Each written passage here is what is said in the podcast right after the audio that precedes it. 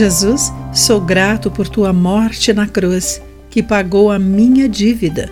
Muito obrigado. Olá, amigo do Pão Diário, muito bem-vindo à nossa mensagem do dia. Hoje lerei o texto de Arthur Jackson com o título Perdoador da Dívida. Pasmos é a palavra que descreve a reação dos formandos na cerimônia de graduação de 2019 no Morehouse College, nos Estados Unidos. O orador da formatura anunciou que doaria milhões de dólares para pagar a dívida de toda aquela turma. Um estudante com empréstimo no valor de 100 mil dólares estava entre os graduandos, que expressaram sua alegria com lágrimas e gritos. A maioria de nós, de alguma forma, já contraiu dívidas. Pagamento de casa, veículos, educação, despesas médicas e outras coisas.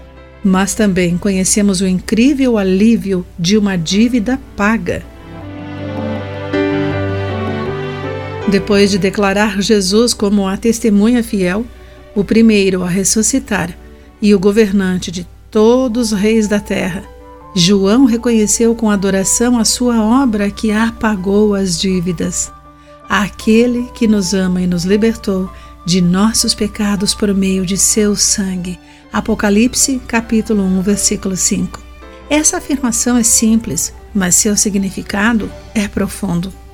Melhor do que o anúncio surpresa que os formandos ouviram são as boas novas de que a morte de Jesus, o derramamento de seu sangue na cruz, nos liberta da penalidade que nossas atitudes, desejos e ações pecaminosas merecem. Como essa dívida foi satisfeita, aqueles que creem em Jesus são perdoados e se tornam parte da família do Reino de Deus. Esta é a melhor de todas as boas notícias. Querido amigo, se você ainda não recebeu o perdão dos seus pecados pela fé em Cristo, o que o impede de aceitar esse dom gratuito dele? Pense nisso. Aqui foi Clarice Fogaça com a mensagem do dia.